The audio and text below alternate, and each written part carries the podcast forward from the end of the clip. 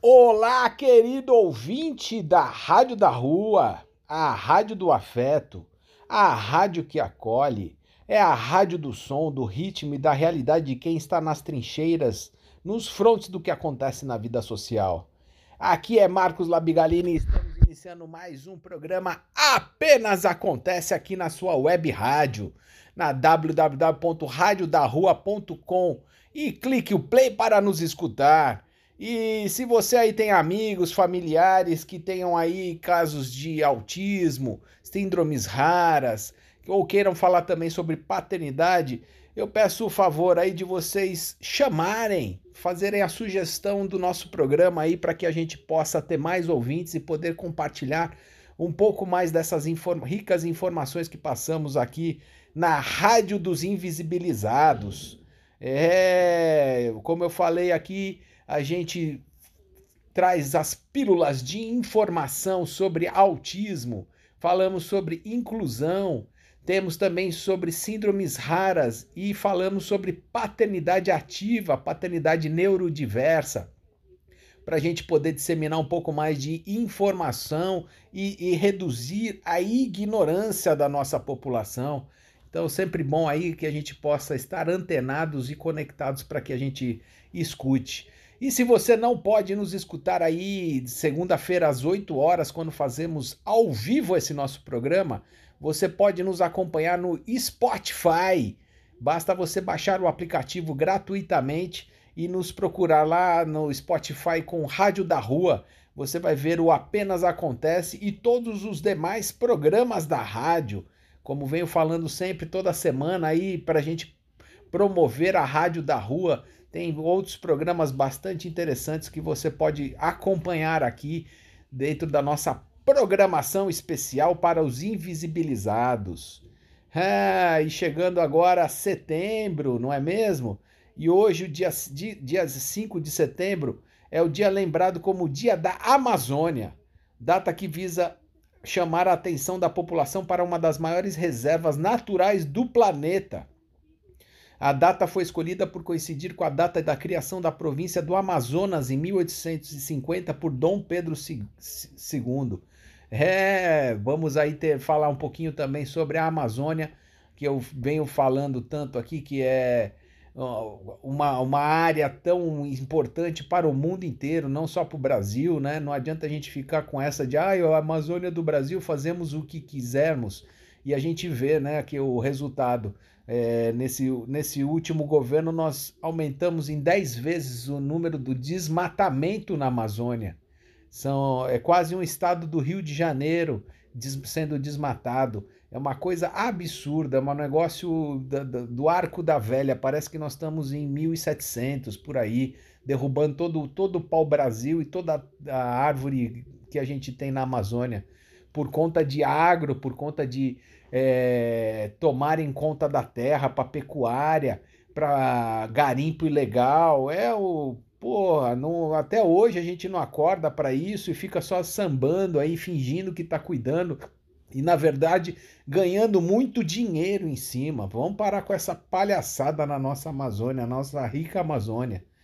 E também gostaria de comentar aqui com vocês que eh, eu venho acompanhando na, nas redes sociais e há algum tempo, que é um perfil que foi criado que se chama Autistas Alvinegros. Então, se você quer conhecer, basta entrar no Instagram e procurar aí por Autistas Alvinegros. É, foi, foi criado por Rafael Souza e a Juliana Prado. Eles criaram essa torcida de autistas e é, é a primeira torcida de autistas do Brasil. E a, se você reparar aí, se vocês quiserem acompanhar, eu acho legal, eu tenho feito isso.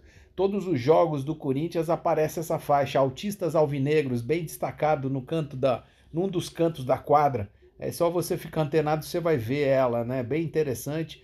E começou pequeno e agora já está com mais de 8 mil seguidores. É... E eles se definem como movimento de inclusão social. Os autistas alvinegros surgiram através do amor do, do Rafael pelo Corinthians e pelo fato dele se, ter se descoberto autista. Ele teve o diagnóstico tardio aos 33 anos de idade.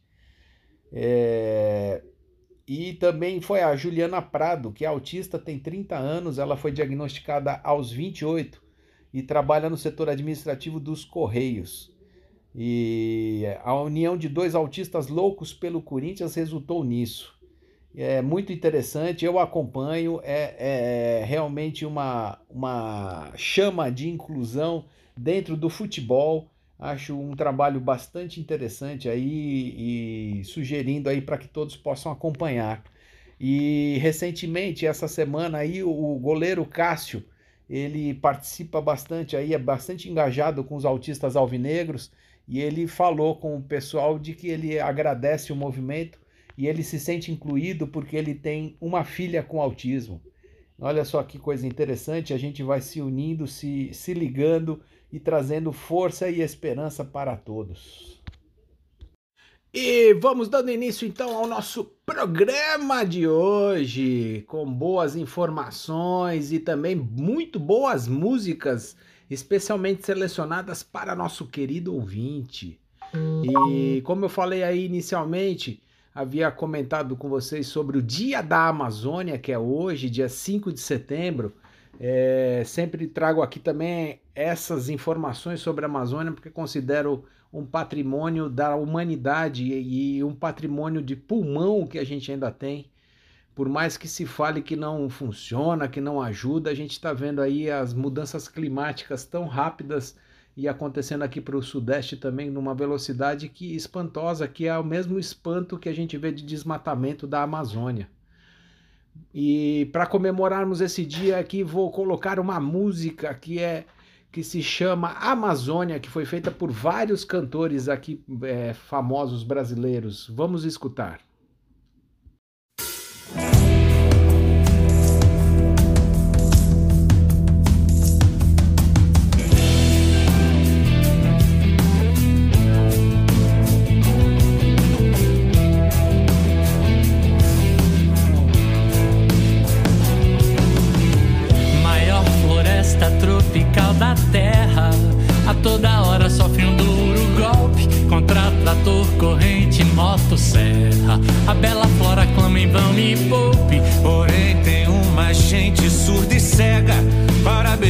valor.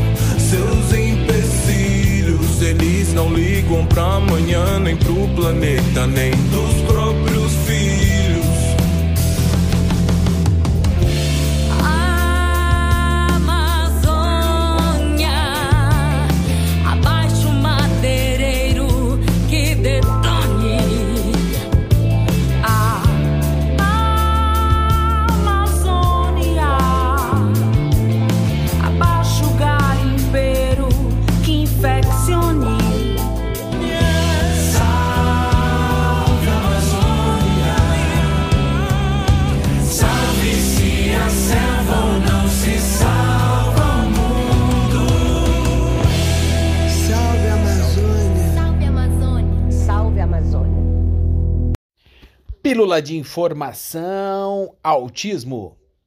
E vamos para a nossa pílula de informação para falarmos um pouco mais sobre autismo e desmistificarmos aí um monte de boatos, ideias falsas, ignorâncias que ainda se perpetuam aqui na, na, na nossa sociedade e que também são passadas na rede social. É, semana passada havia falado aí que o Pondé mandou um artigo muito enviesado, muito é, tosco, que parece que de 1890, falando que o autismo é hype hoje, é um assunto que é, é até interessante que os pais falem que tem autismo, tem uma criança com autismo para tá, estar no, surfando em cima da onda. Ô meu irmão, careca mandou mal para burro. E aí hoje eu estou trazendo uma opinião do Matheus Piconelli, da UOL, que fala quem associa autismo a hype não tem ideia do que está falando. E eu acho sempre bom falar isso aqui, para a gente parar com essa mania de achar que a vida do, de uma família de autista é fácil, é tranquila, e a, e a vida de um autista também é fácil quando ele chega na idade adulta, ou mesmo quando, quando é criança. É ridículo falar um termo desse, é ridículo, patético. Um cara que se diz filósofo querer falar de uma coisa que ele não sabe. Né? Aí eu vou, vou trazer alguns, alguns trechos do texto dele, e ali ele fala da, da série Uma Advogada Extraordinária, que se vocês não assistiram, já fica aqui a, no, a minha indicação de série, que fala aí de uma autista de, com, com, com uma severidade média, que ele, ela tem necessidade de apoio, mas não é tão grande assim, mas ela, ela e mostra a carreira dela como advogada. Ela se chama U Yun U.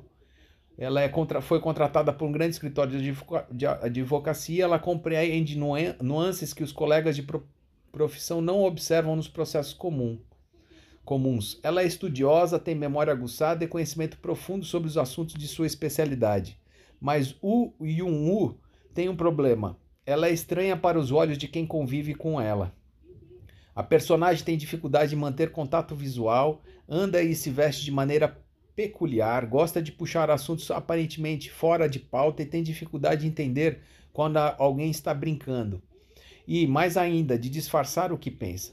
Isso faz com que ela seja tratada como alguém sem noção, nem da hora, nem dos códigos sociais dos lugares onde transita em paralelo com seu universo expandido e particular. O Yumu U é autista. O retrato, ao menos nos primeiros episódios da série da Netflix, leva a crer que ela sofre com um transtorno do espectro autista, de nível moderado. Isso significa que, apesar da inteligência fora do comum, Wu terá sempre dificuldade de se comunicar de forma verbal e não verbal. Suas habilidades sociais são limitadas e sua inflexibilidade em determinados momentos vai sempre chamar a atenção de todos ao redor. Pessoas como ela têm dificuldades imensas de quebrar a rotina e padrões de comportamento repetitivos e muitas vezes carregados de estereotipia, como piscar, emitir ruídos, falar sozinho ou mexer as mãos o tempo todo. Qualquer ruído ou mudança brusca nos planos pode levar a uma crise profunda ou sufocante. Graças ao carisma da personagem, a série tem levado uma multidão a entender o autismo e as pessoas do espectro com outros olhos. Quem vê sua rotina passa a entender que ela não é uma pessoa com uma doença que a incapacita e a impede de viver em sociedade. É, é apenas alguém com um neurodesenvolvimento atípico. Não significa que ela vive num mundo paralelo, significa apenas que seu modo de pensar e estar no mundo é diferente. Bem-vindo às diferenças. Salve as diferenças. Houve quem entendesse a série como um sinal de que hoje em dia ser autista virou moda e seu diagnóstico uma tendência em estilo hype. Isso porque, para uma economia de mercado que exige inteligência e memória de gênio, o autismo teria virado um plus, com qualidades cognitivas invejáveis para qualquer empregador. Ah, tá, Pondé. A melhor resposta veio de uma integrante de um grupo de que reúne pessoas do espectro no Facebook. Ela disse: Bom saber que sou um gênio. Pena que isso não muda o fato de eu não conseguir trabalho há 20 anos. De fato, quem convive com pessoas do espectro sabe o nível de sofrimento que é tentar levar subjetividades e modos de compreensão peculiares do mundo a lugares pautados pelas convenções sociais baseadas em imagens e superficialidades. Um garoto próximo do meu círculo de relacionamento, digamos assim, foi diagnosticado aos quatro anos como autista leve sob protesto dos pais que até então compreendiam suas crises de fúria como frescura, coisa de criança sem limite. Os episódios o levavam a se autoagredir e sair correndo toda vez que era contrariado. Quem desconfiou foi a direção da escola ao ver que a criança passava os intervalos escondida, às vezes debaixo da mesa com medo da hostilidade dos amigos quando tentava entrar nas brincadeiras. Aquele diagnóstico foi a melhor coisa que poderia ter acontecido. Serviu como uma chave para entender e respeitar as dimensões de um mundo que estava sendo construído dentro de casa e começava a se expandir. Não, aquele menino não era uma criança comum. Quando gostava de um assunto, levava o interesse aos limites de cada detalhe. Parece ótimo, mas nem sempre é. Primeiro, o hiperfoco, hiperfoco estava nos jogos de videogame, depois em estátuas Sim, estátuas. Com 5 anos de idade, a criança sabia de cabeça o tamanho, o material e a localização da China até Santa Catarina, das maiores estátuas do mundo. Os adultos achavam incrível, as crianças o isolavam. Ninguém, afinal, queria falar sobre estátuas como quando o assunto eram filmes de super-heróis.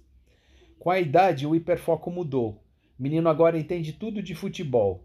Não fala só sobre os resultados da rodada sabe de cabeça os hinos e os números de conquistas estaduais dos times do Rio Grande do Sul ao Pará. Sabe quem foram os campeões e vices do Brasileiro da Libertadores, além dos hinos. Os meninos da escola sabem apenas que a bola é redonda e pode ser chutada, mas ao menos ela serve como ponto de interesse comum. Parece bacana, né? E é.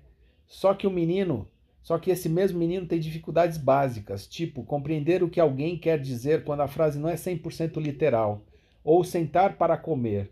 Não tem santo que o faça ficar parado enquanto almoça, durante a refeição. Ele vai pegando a comida aos poucos, geralmente com a mão sem talher, e sai mastigando pela casa falando sozinho. É engraçado, mas os pais se preocupam. Os amigos da, da, do escritório vão achar cool se ele fizer isso no, nos almoços da firma. E se o chefe estiver presente? E se alguém puxar papo sobre qualquer assunto fora do hiperfoco dele? A não ser que o produto tenha um logotipo especial. E bem, digamos que não é fácil manter dois minutos de conversa normal em um mundo em que ter e parecer são mais importantes do que simplesmente ser. É isso, pessoal. Queria trazer essa pílula de informação aqui para rebater tudo e quanto, quanto ignorância e e desconhecimento sobre esse assunto. E esta foi mais uma pílula de informação aqui do seu programa Apenas Acontece, tratando sobre autismo, tratando sobre inclusão e as suas dificuldades e também falando da realidade, né? Muitas vezes eu falo isso que esse assunto está debaixo do tapete da nossa sociedade e todo mundo acha que está tudo bem, né? Quem tem seus filhos aí típicos é, matriculados nas escolas estão preocupados aí com a concorrência, com o vestibular, não querem ver a deficiência ali do lado e trabalhar com ela para que a gente possa crescer juntos. Mas enfim, vamos de boa música brasileira. Vamos continuar a nossa playlist aqui com Skank e Nando Reis, Dois Rios.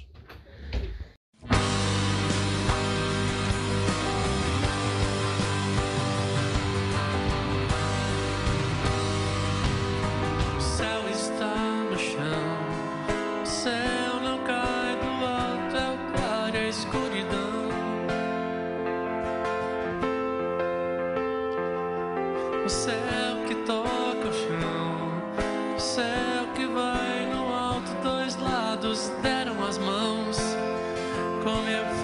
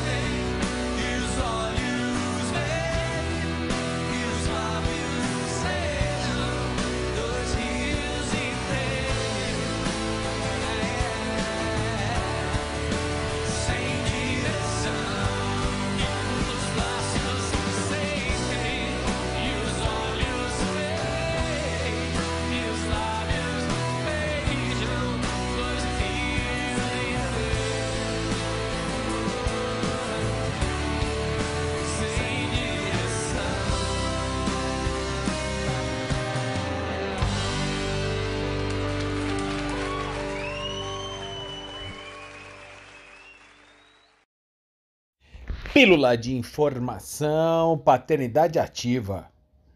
E vamos para mais uma pílula de informação sobre paternidade ativa aqui do seu programa Apenas Acontece, que traz tudo em pílulas para que a gente consiga uma boa digestão entremeadas com boas músicas brasileiras.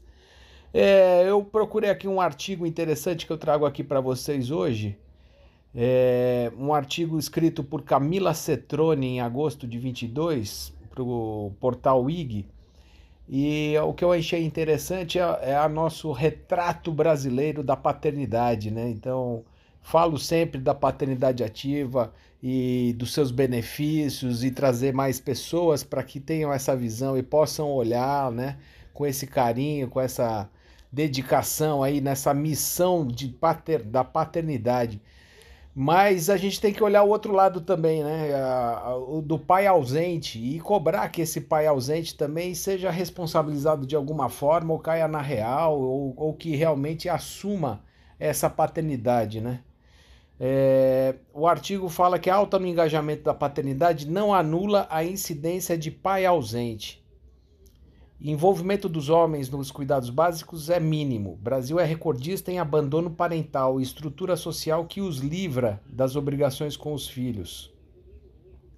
A discussão sobre paternidade ativa tem se tornado mais presente para homens que buscam se responsabilizar pelos cuidados com os filhos de forma equilibrada com suas parceiras.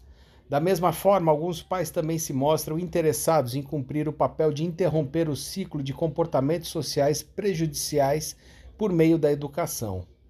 Ao mesmo tempo que essa nova tendência da paternidade ativa exercida, principalmente pelas gerações mais recentes, causa ânimo, há na contramão a manutenção do mesmo sistema que contribui para a sobrecarga de tarefa para as mulheres, da perpetuação da figura do pai ausente, da violência doméstica e do abandono paternal, cujo alto índice bateu recordes em 2022. Só no primeiro semestre deste ano, mais de 86 mil bebês brasileiros foram registrados sem o nome do pai, o maior número desde 2018. No entanto, deve-se levar em consideração as famílias nucleares em que o pai existe, mas não contribui com os cuidados básicos da criança ou do lar. Esta contradição faz parte da dinâmica do machismo estrutural na sociedade Márcia Teresa Couto, antropóloga e professora, estuda masculinidades há 20 anos. Ela aponta que, de fato, os homens passaram a buscar se envolver mais nas tarefas familiares e domésticas para se mostrarem presentes na vida dos filhos. No entanto, o perfil desses pais é muito específico e corresponde aos desejos de uma pequena parcela no Brasil.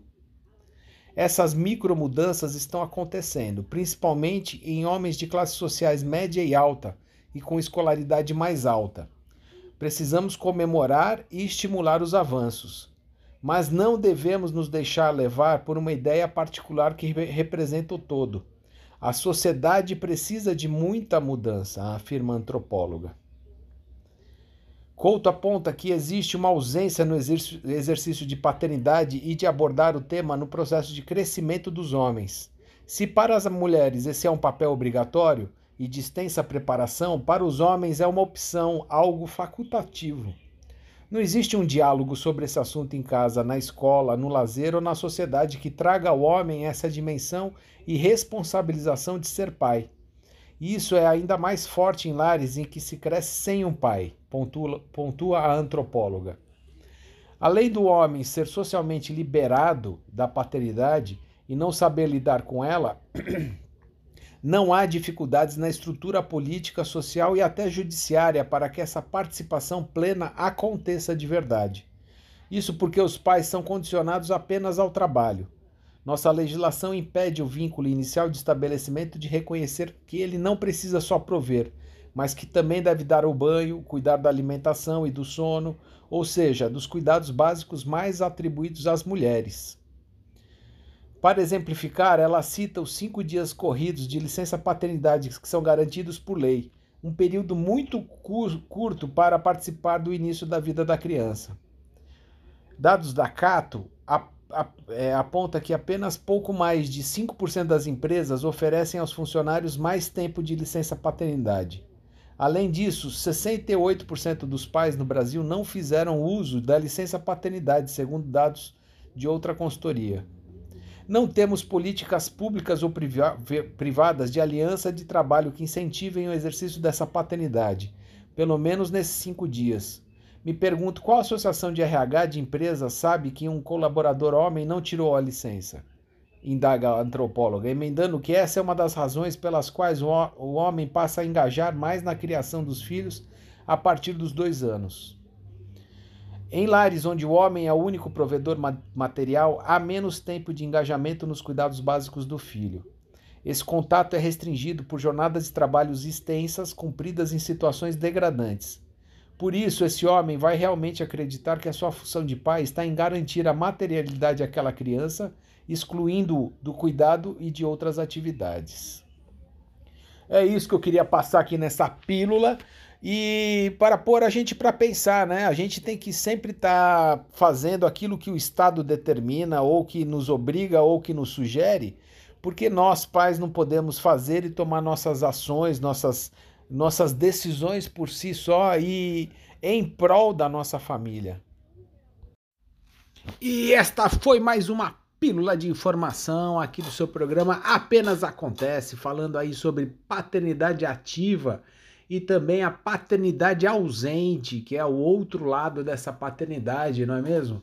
É o que eu costumo dizer aí por experiência própria, até por, pelo, pelo que eu li e tudo mais que vivenciei, né?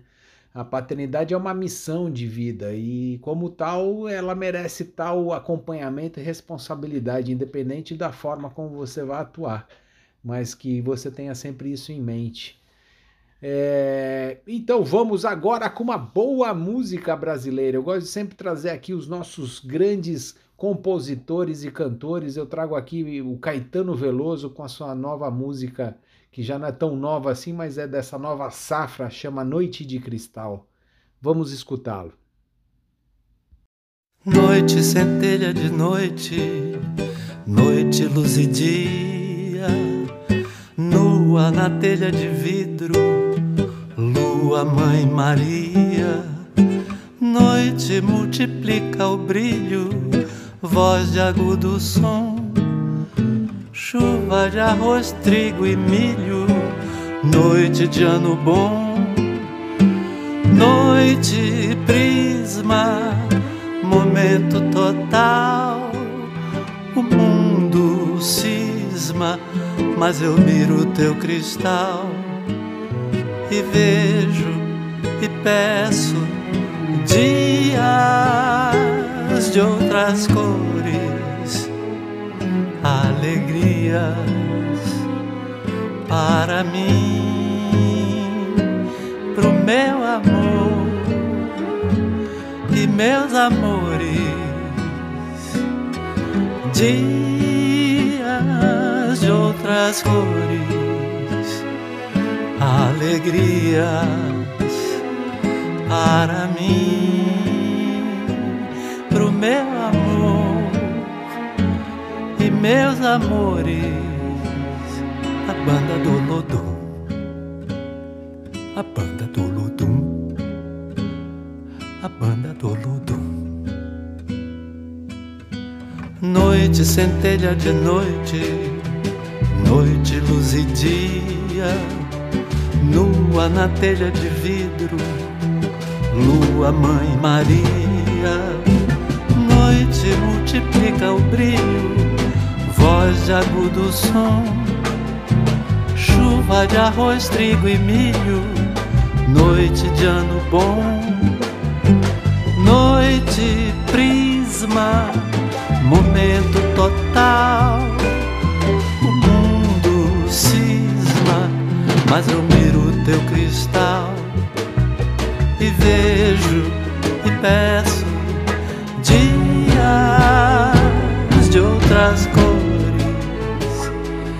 alegrias para mim, pro meu amor e meus amores, dias de outras cores, alegrias para mim, pro meu amor meus amores e do Carlinhos Brau. Pílula de informação, autismo. Ai, vamos para a nossa pílula de informação, querido ouvinte. Vamos falar aí sobre autismo e as críticas que a gente recebe e vê dentro da rede e que precisam ser combatidas e faladas para que a gente possa educar a sociedade, né? Não adianta a gente vir aí com, com pessoas com textos falando é, asneiras sobre o autismo que a gente vai conseguir ter boas informações e reconhecimento da, de todos os autistas junto com os neurotípicos. É uma, uma, é uma, uma desinformação totalmente desnecessária.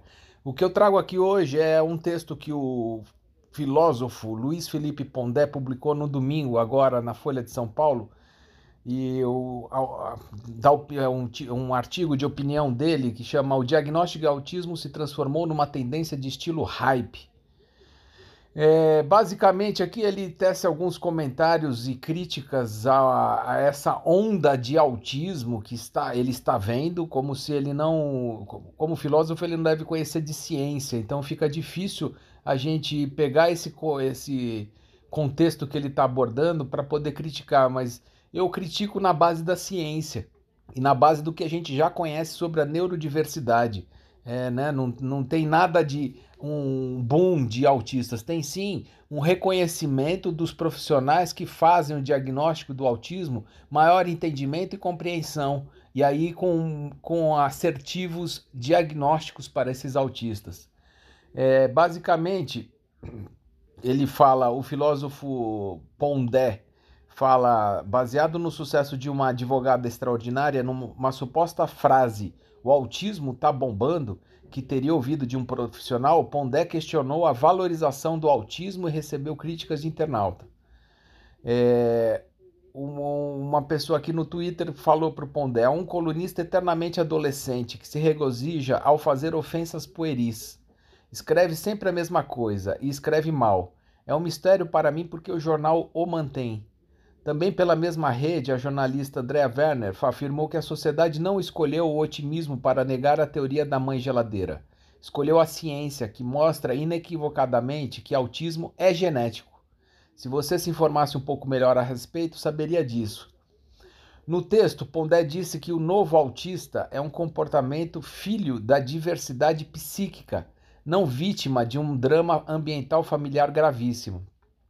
O sofrimento dos familiares, claro, tende a abraçar o autismo hype como forma de investimento na autoestima do grupo. Ele também defendeu a ideia apelidada da mãe geladeira, dizendo que qual o pecado dessa teoria?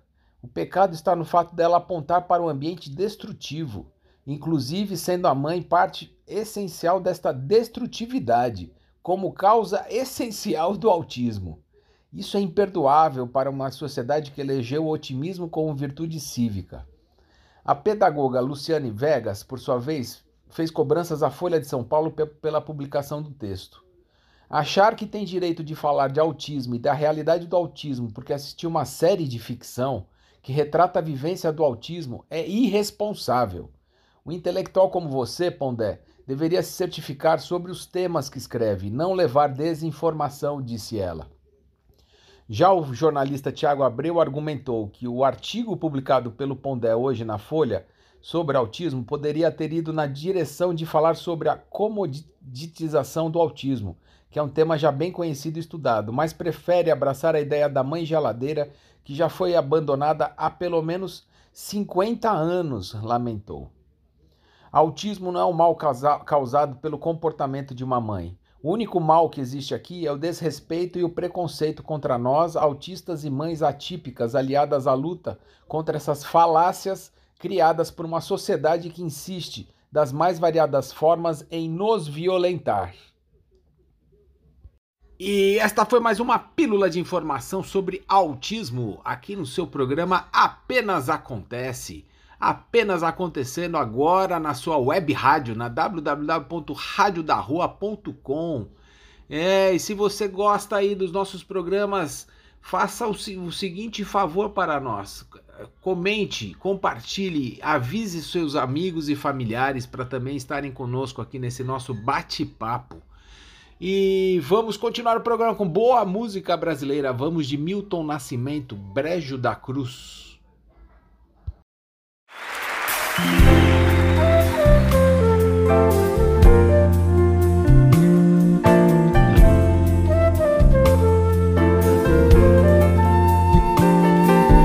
Tudo que move é sagrado e remove as montanhas com todo cuidado, meu amor. Enquanto a chama arder, todo dia te ver passar tudo viver ao teu lado, com o arco da promessa no azul pintado pra durar. Abelha fazendo mel, vale o tempo que não voou. A estrela caiu do céu, o pedido que se pensou, o destino que se cumpriu, de sentir teu calor e ser todo.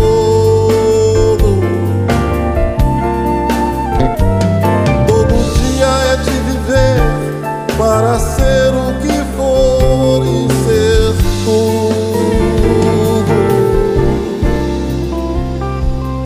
Sim, todo amor é sagrado e o fruto do trabalho é mais que sagrado, meu amor. A massa que faz o pão vale a luz do teu suor. Lembra que o sono é sagrado e alimenta de horizontes o tempo acordado de viver. No inverno te proteger, no verão sair pra pescar, no outono te conhecer, primavera poder gostar, no estio me derreter, pra na chuva dançar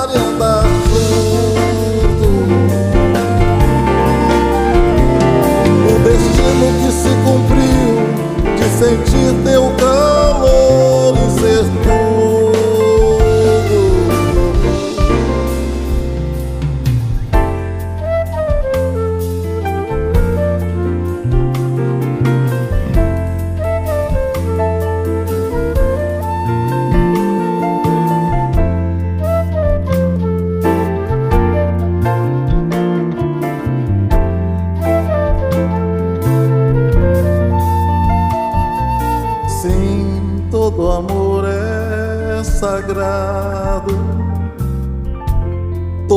amor é sagrado.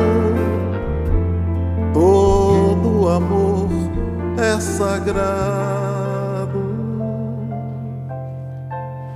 Sim. O horóscopo da semana apenas acontece.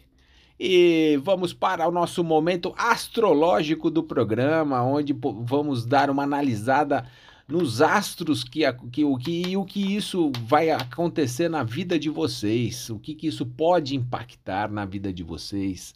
É, nossa astróloga Amandinha está aqui hoje novamente para apresentar a, essa visão semanal e só, só reforçando, né, que ela tem um TikTok que chama amanastros, em que ela dá essas dicas diariamente sobre astrologia, mapa astral, as influências dos planetas na sua vida, as mudanças que vão existindo no céu e o que isso impacta em você. Vamos escutá-la agora para, para nós, esta próxima semana. Olá, caros ouvintes da Rádio da Rua, mais precisamente do Apenas Acontece. Eu sou a Amanda e no episódio de hoje nós vamos com mais um horóscopo semanal. No horóscopo dessa semana eu trago muitas novidades e eu espero que vocês gostem. A primeira é sobre o dia de hoje, que é o dia 5 de setembro. E o dia de hoje ele fala muito sobre a gente estar muito voltado para o trabalho. Por mais que a gente possa ter percebido que no show do Rock in Rio o Justin Bieber não estava muito voltado para o trabalho, a gente vai estar. É, provavelmente a nossa mente é, não necessariamente esteja voltada para o trabalho, mas com a necessidade de estarmos produtivos. É, isso, isso justamente acontece pelos aspectos que estão ocorrendo no céu. Então a gente tem um Sol em Virgem, e Virgem é o signo que fala muito sobre uma rotina, sobre o trabalho, sobre a constância que vai ter no trabalho. E essa constância ela surge é, você entendendo que é aos poucos e você indo na construção que você vai conseguir alcançar o que você deseja. É, aí temos uma lua em Capricórnio, e lua em Capricórnio fala muito sobre essa racionalização das emoções. Então, estou triste, eu vou trabalhar. É, não consegui lidar com as emoções e por isso se volta para o trabalho e para a construção de algo muito grandioso. Temos também uma Vênus em Virgem. Vênus é o planeta do amor e que também está em Virgem. Só que obviamente que esse aspecto ele vai ser de uma forma diferente, porque ele vai falar sobre o amor. Só que como a gente pode ver, são três planetas que eles são do signo de Terra, do elemento Terra, e que estão voltados muito para uma construção de uma rotina, de uma produtividade, de uma necessidade de você estar em movimento, fazendo algo, produzindo algo, seja para si próprio, seja para outro alguém, ou seja para para a sociedade. É importante o que eu vou dizer também é porque no dia 10 de setembro nós teremos uma lua cheia em peixes. Essa lua cheia, ela fala muito sobre. É, eu vejo sempre como é, a lua nova, uma sementinha que a gente plantou, então a gente está vendo apenas terra, a gente não está vendo nada. E na lua cheia é quando a gente vê várias flores. E em peixes a gente pode entender que essas flores, elas são. É, como, como eu posso dizer? Elas são metafísicas. Então, elas são coisas que estão além do que a gente pode ver. Então, provavelmente nesse dia a gente pode se sentir muito mais ligado à nossa intuição ou com uma necessidade da gente estar mais ligado à nossa intuição, ou com uma necessidade da gente estar mais recolhido, justamente para a gente se ligar mais ao nosso interior e entender o que a gente está querendo dizer. Pode ser um dia tanto quanto mágico e maravilhoso e grandes coisas que a gente deu como impossíveis de acontecer, como pode acontecer coisas em que a gente vai falar, ok, preciso me recolher, me resguardar para entender melhor essa situação. Indicação de séries apenas acontece. E vamos para o nosso momento cultural e aí deixar o nosso ouvinte relaxado e poder também aproveitar a semana com uma com um bom filme ou com uma boa série. Desta vez aqui o nosso repórter especial Vinícius Labigalini, o meu Vini, vem aqui trazer pra gente uma sugestão de série para você ficar ligado e antenado aí na sua poltrona. Vamos vamos escutá-lo. Boa noite, caros ouvintes da Rádio da Rua. Aqui quem tá falando com vocês é o Vinícius Labigalini e hoje eu vim trazer mais uma indicação de série. Dessa vez o novo grande lançamento assim da Netflix, que é a série Sandman, que lançou acho que faz duas, três semanas mais ou menos, que se inspira na história em quadrinhos de Neil Gaiman, que é um dos produtores da DC, e que conta a história de um dos perpétuos, né, que são uma família de como se fosse deuses assim que representam cada coisa. E nesse caso conta a história do perpétuo do sonho, que é o Morpheus, que a série em si tem várias etapas, eu pelo menos divido em três, que é ele o começo da série, que é mais pro lado da magia ali. Segunda parte da série tem algumas analogias também e a busca dele pelos seus materiais e artefatos únicos. E a terceira parte da série, que deixa de focar um pouco no Morpheus, né, o Sandman, e foca mais numa menina que pode atrapalhar o mundo dos sonhos. E, enfim, é, recentemente também a Netflix lançou dois episódios bônus, ainda não assisti, mas quero entender o porquê que teve esses dois episódios bônus. Mas a série tá sendo bem fiel aos quadrinhos e os quadrinhos são por é considerado por muitos um dos melhores já feitos. A nota do Rotten é 87% de aprovação da crítica e 83% de aprovação da audiência, então tem notas ótimas. Mas algo que eu não gostei tanto é justamente essa divisão meio que em três atos da série, que não tem muito conjunção, harmonia entre os três, e que tem episódios é, principalmente um episódio, que é o episódio 6, que é o que a gente chama de episódio garrafa, que é quando o episódio inteiro se passa em um único ambiente. E é, para mim passou totalmente a sensação de um episódio de Black Mirror. Se você vê aquilo e você já assistiu Black Mirror, você vai falar, nossa, realmente esse episódio podia estar muito em Black Mirror. E sei lá, tem muitas coisas que parecem com a série Supernatural, algumas com justamente Black Mirror. Então achei que faltou eles focarem mais em um modelo de série para seguir a série inteira. Mas para quem gosta de dessa divisão de atos, é uma série zaça. E mesmo para quem não gosta, recomendo que assista, porque é uma das séries do momento. É isso, espero que gostem. Até a próxima. Aquele abraço. Boa noite, ouvintes da Rádio da Rua, no programa Apenas Acontece. Eu sou a Rebeca Almeida e vou falar sobre inclusão e autismo hoje. Hoje eu vou falar sobre um assunto bem bacana que tem surgido nas últimas semanas, talvez meses, é, que é sobre o autismo no futebol.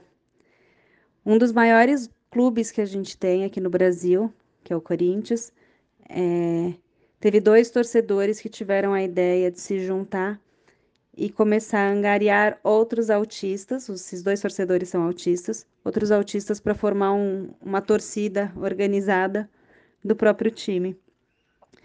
E agora essa torcida já está bem maior, ela inclui não só autistas, como pessoas neurotípicas, familiares de autistas, pessoas que gostam de apoiar a causa. E é possível a gente ver nas, em todas as transmissões agora do Corinthians uma faixa bem bonita, escrito Autistas Alvinegros no fundo, é, que representa essa torcida. E é muito legal essa representatividade por vários motivos. É, primeiro, pela própria representatividade em si. Segundo, pela possibilidade da gente é, falar um pouco mais sobre o autismo, aparecer na TV todos os todas as transmissões do Corinthians várias vezes ali falando dos autistas. Querendo ou não, isso aos poucos mostra para as pessoas o quanto está sendo mais frequente esse diagnóstico, quanto tem, tem que se falar mais e o quanto a gente tem que aprender um pouquinho mais. Além disso, o Corinthians também já é, teve uma, uma iniciativa, acho que única, não, não conheço no Brasil outra iniciativa igual de time de futebol, que foi construir na Arena Corinthians uma sala especial para crianças autistas, para pessoas autistas, na verdade, né? Lembrando que o autismo para qualquer idade. Então essa sala ela tem uma, uma acústica privilegiada aí para reduzir ruídos e lembrando que muitos autistas têm problema com ruídos altos, então ela tem uma um, um vidro ali específico e tem brinquedos, tem uma televisão, tem sofás, tem lugares para essas crianças poderem ficar tranquilas e a família também. Geralmente, pelo que eu entendi aqui, são a cada criança pode ir com três acompanhantes, né, para assistir o jogo nessa área. E para que você possa tentar usar essa área, o torcedor com transtorno do espectro autista ou, né, que tenha um filho ou algum familiar no transtorno, no, no espectro, tem que encaminhar um e-mail para o seguinte endereço: teia.sccorinthians.com.br. Depois eles vão retornar o contato dando informações gerais sobre o assunto. É, mas, como eu falei, o que é mais importante sobre isso é a gente começar a perceber o quanto isso é importante Pô, aquele pai, aquela mãe que gostavam muito de assistir o jogo, de ir no jogo, mas nunca mais conseguiram porque o filho autista não, não permite, entre aspas, né? E que na verdade muitas vezes esse pai e essa mãe que gostam muito é, queriam muito, eles tinham o sonho de levar essa criança para o estádio, né? E agora no Corinthians a gente consegue fazer isso. Eu não sou corintiana, pessoalmente, meu marido é. E mas eu fiquei extremamente emocionada com isso. Com certeza vou no jogo do Corinthians para levar meu filho, porque no, no do meu time não vou conseguir, porque infelizmente o Santos não tem uma iniciativa igual, assim como não conheço outro que tenha. Então, isso é, é importante para a gente conversar e, e, e para dar ideia, né? Não só de ter torcidas relacionadas ao autismo, como espaços pensados para o autismo. É, os autistas estão aí, estão cada vez num número maior, num, num diagnóstico, né, como a gente já conversou muitas vezes, aumentando o diagnóstico desses, dessas pessoas. e com isso a gente precisa encontrar opções para que é, possamos receber dentro da sociedade. É, cada um tem que se adaptar um pouco, os autistas têm que se adaptar muito mais do que a gente, vocês podem ter certeza. Então a gente precisa tentar ao máximo é, adaptar os, onde for possível um espaço para que eles sejam bem recebidos e, e consigam dar conta o máximo possível aí de fazer as coisas sociais que lhe interessarem. Uma boa noite a todos.